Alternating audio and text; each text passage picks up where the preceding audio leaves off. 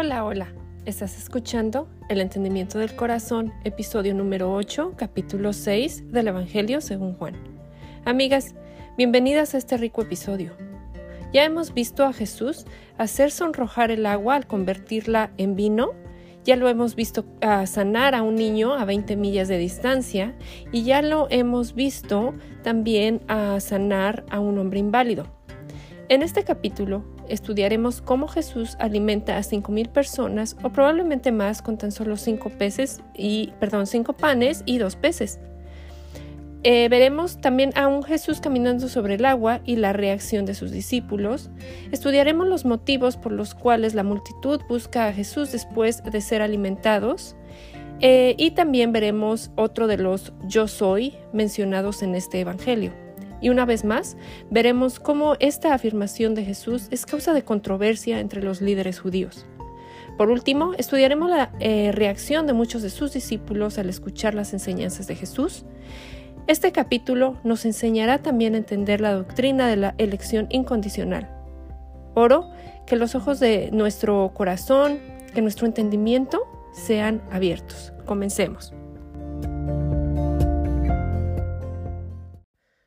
Bueno, entonces, este capítulo lo podemos dividir en tres segmentos.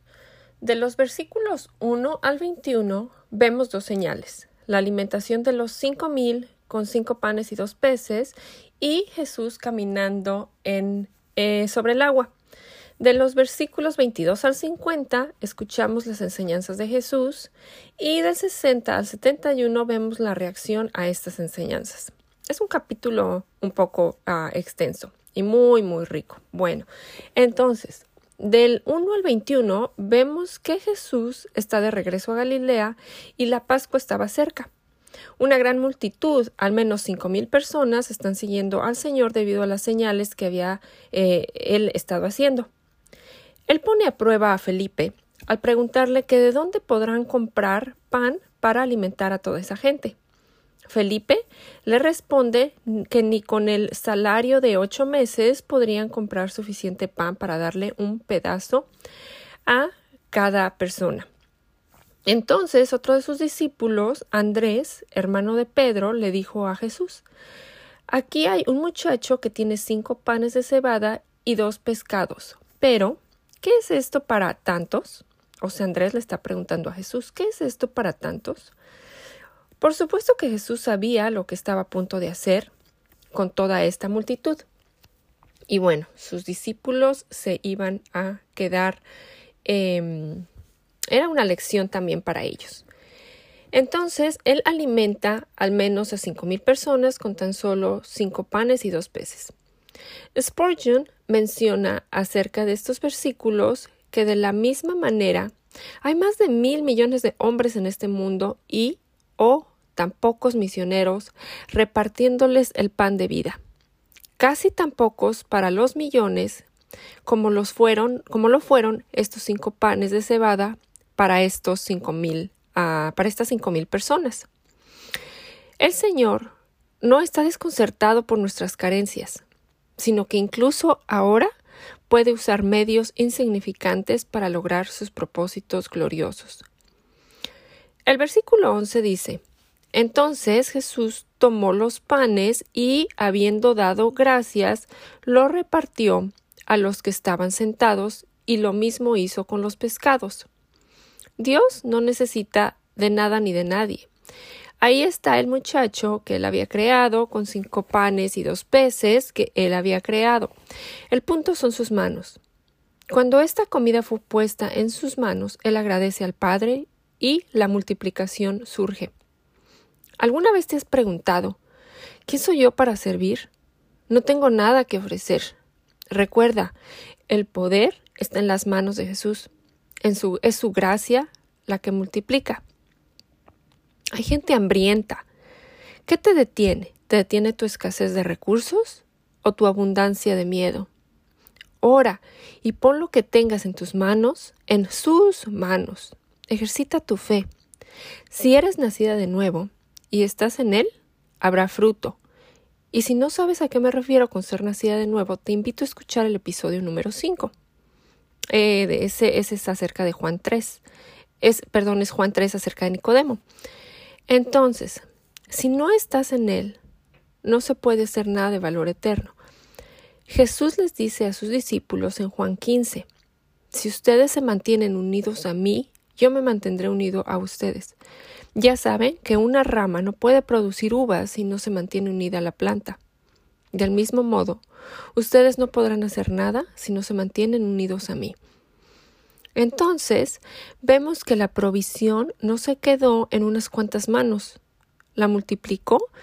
E, el, Jesús multiplicó estos panes y estos peces y se los dio a sus discípulos para que ellos repartieran a la multitud hambrienta. Entonces la pregunta es ¿con qué te ha provisto Dios? ¿Te lo estás guardando o lo estás repartiendo? Recuerda, hay gente que está muriendo de hambre. ¿Estás compartiendo el pan de vida?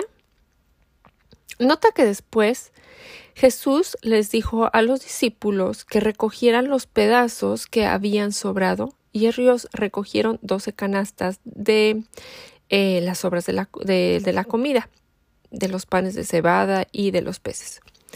Bueno, ahora la segunda señal la hace al caminar sobre el agua y eh, solo sus discípulos vieron esta señal. Si vamos a los evangelios de Mateo y Marcos, eh, estos dos nos cuentan que Jesús hizo que sus discípulos entraran a la barca. Lo puedes ver en Marcos 6:45. Él sabía perfectamente lo que estaba haciendo cuando los puso en esta barca en el mar de Galilea. Obviamente él sabía lo que iba a pasar em, en, en este mar, con este mar, ¿verdad? Entonces, Marcos 6:48 nos dice que Jesús observaba a sus discípulos mientras remaban en el lago. Sus ojos siempre estuvieron sobre sus discípulos todo el tiempo. Ellos tenían miedo. El fuerte viento eh, soplaba, el agua estaba, estaba picado. Ellos habían remado unos ah, cinco o seis kilómetros. Entonces, cuando vieron que Jesús se acercaba a la barca, caminando sobre el agua, y se asustaron. Pero él les dijo No tengan miedo, que yo soy. Siempre en la Biblia eh, vemos que cuando hay una invitación a no temer, es por, es por, por, por Él. Eh, cuando Él dice en este caso, no tengan miedo, que yo soy. Entonces Jesús está ahí cuando las circunstancias eran difíciles y Jesús siempre los estuvo viendo. Ah, puedo recordar eh, dos situaciones en mi vida eh, en que las olas parecían demasiado altas y fuertes y en ambas Dios estuvo al cuidado de cada detalle. Pude ver su mano guiándome como un padre amoroso. Y esto em, puedo regresar y recordar esos momentos y, y mi fe es fortalecida de ver a su fidelidad y su misericordia.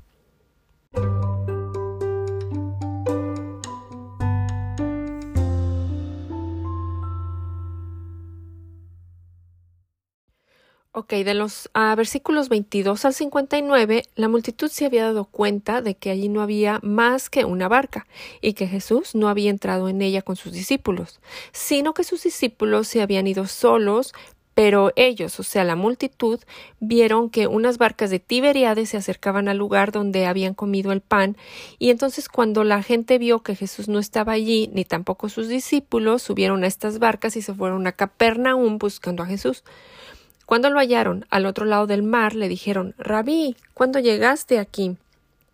Él sabía eh, que la gente había venido a él porque él les había dado de comer, les había llenado el estómago, pero no por la señal en sí, la cual mostraba que él era el Hijo de Dios, y el propósito de estas señales era que ellos creyeran y tuvieran vida eterna, pero ellos no lo buscaron por esa razón. Ellos admiraban a Jesús solo por lo que Él les había dado. Ellos querían los beneficios de Jesús, eh, los beneficios que Jesús les podía otorgar, pero no lo querían a Él. Esto es tan común hoy eh, también. ¿Qué idea tan equivocada tenemos de Dios? ¿Hay algo que deseamos más que el mismo Dios? Esta gente buscaba un espectáculo y la satisfacción de sus necesidades físicas, pero no la salvación. Él usó la señal de la multiplicación del pan y los peces para enseñarles una verdad acerca de la vida eterna. En el versículo 27, Jesús les dijo que trabajaran, pero no por la comida que es perecedera, sino por la que permanece para vida eterna. Ellos entonces preguntaron que qué debían hacer para poner en práctica las obras de Dios. Jesús les explicó que la obra de Dios era que ellos creyeran, creyeran que Él era el pan de vida. Y Efesios 2.8.9 nos dice, porque por gracia ustedes han sido salvados por medio de la fe. Y esto, es decir, la fe, no procede de ustedes, sino que es a don de Dios, no por obras, para que nadie se gloríe. Amigas, la salvación es del Señor, de principio a fin. Así como el pan o la comida es necesaria para la vida física, el pan de vida, Jesús, es necesario para la vida eterna. Eh, los versículos 37 al 40 enseñan que todos los que el Padre le da a Jesús vendrán a Él, y todo aquel que el Padre le da al Hijo no lo echará fuera. Él no perderá ninguno de los que el Padre le ha dado. Todos estos vienen y todos estos tienen vida eterna y serán resucitados en el día final. Este pasaje es crítico para nuestra doctrina de salvación, porque nos muestra que no podemos darnos ningún crédito a nosotras mismas por creer en Jesús. Creemos porque Dios nos ha elegido y nos ha concedido la fe que salva. Juan Calvino comenta sobre este pasaje que la fe no es una cosa que dependa de la voluntad de los hombres, sino que Dios eligió a aquellos a quienes entrega a su Hijo. A esto se le conoce como elección incondicional. También nos enseña que la salvación es un regalo que no se puede dar y luego quitar de nosotros. Jesús no echará fuera a nadie que venga a Él, y la voluntad perfecta del Padre es que el Hijo salve a todos los que vienen a Cristo en la fe. Arcis Pro dice, aquellos que son verdaderamente salvos continuarán en esa condición porque Jesús no los dejará caer. Si hemos, sido, eh, si hemos sido verdaderamente salvos, nada en la creación puede separarnos de Cristo. Romanos 8, 38 y 39. A partir de los versículos a 41 al 59, vemos cómo estas afirmaciones de Jesús ocasionaron la murmuración de los judíos. Y Jesús, al darse cuenta que murmuraban, le repite que nadie puede venir a Él si no son atraídos por el Padre. En los versículos 49 y 50 vemos un contraste. Y a Jesús les dice, los padres de ustedes comieron el maná en el desierto y murieron. Este es el pan que desciende del cielo para que el que coma de él no muera. Comer la carne de Jesús es usado como eh, sinónimo de creer, como especifica el versículo 51. Yo soy el pan vivo que descendió del cielo. Si alguien come de este pan, vivirá para siempre. Y el pan que yo que el pan que yo también daré por la vida del mundo es mi carne.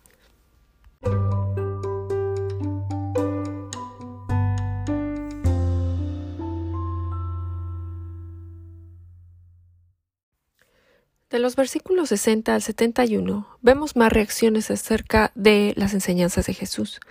Mucha de la gente que había estado siguiendo a Jesús llamados discípulos murmuraban ante las declaraciones de Jesús. Las declaraciones de quién era Él y lo que es necesario para vida eterna ahuyentaron a muchos de ellos, a aquellos que solo ah, lo siguieron para ser alimentados con comida temporal. El mensaje de, de Jesús requería un cambio en sus creencias y fue demasiado duro para sus oídos. Jesús les dice que sus palabras son espíritu y son vida. En el versículo 64, él sabía quiénes eran los que creían y quién era el que lo iba a traicionar. En el 65 les vuelve a decir que nadie puede venir a él si no le es concedido por el Padre. A Judas no se le había concedido venir a Jesús em, por el Padre. Esto se relaciona con lo que vemos en el capítulo 2, versículo 27. Jesús sabía lo que hay en el interior de cada persona. En el capítulo 5, versículo 6, él sabía que el hombre inválido había estado así por 38 años.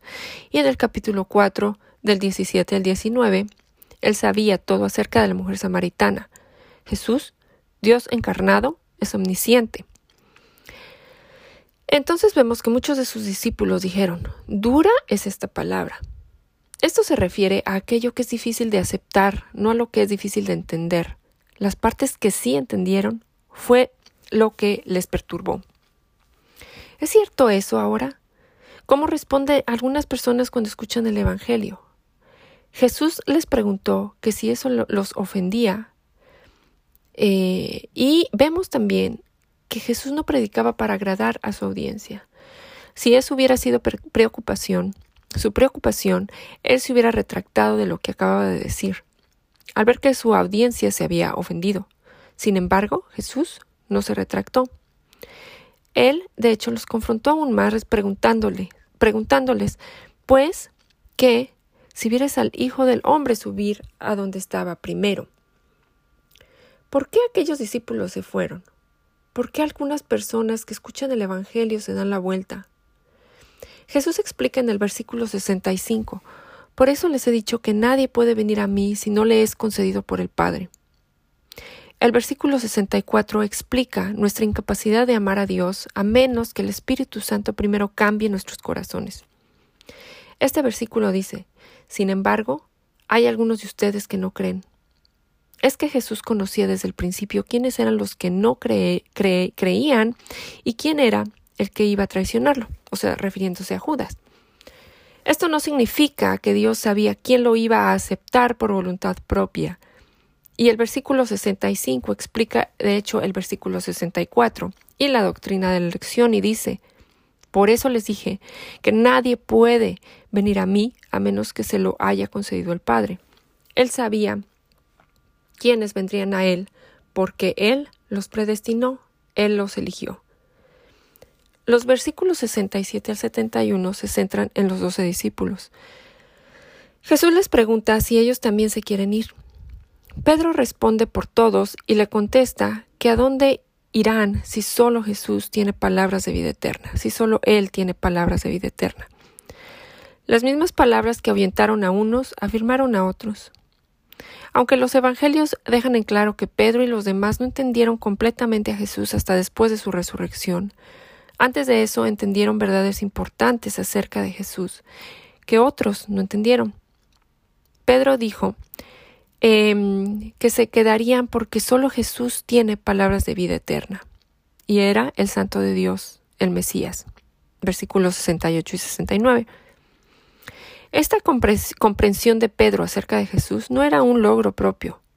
Jesús les advirtió que ser uno de los doce no los convertía automáticamente en ciudadanos del reino.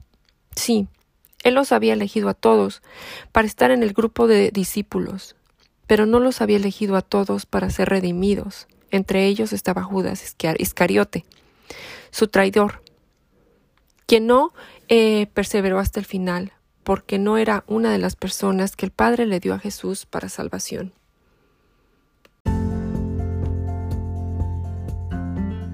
Amigas, ¿son estas palabras duras de aceptar? ¿Nos vamos a dar la vuelta o vamos a quedarnos con Jesús, el único que tiene palabra de vida eterna? Qué capítulo tan enriquecedor, ¿cierto? Bueno, las invitamos a nuestra página web www.elentendimientodelcorazon.com, donde podrán encontrar devocionales, descargables y muchos otros recursos. No se olviden de compartir el podcast con otras mujeres y también recuerden que tenemos estudio bíblico todos los sábados en vivo vía Google Meet. Ah, mándenos un mensaje si les gustaría más información. Dios las bendiga y hasta el próximo episodio. Gracias y paz.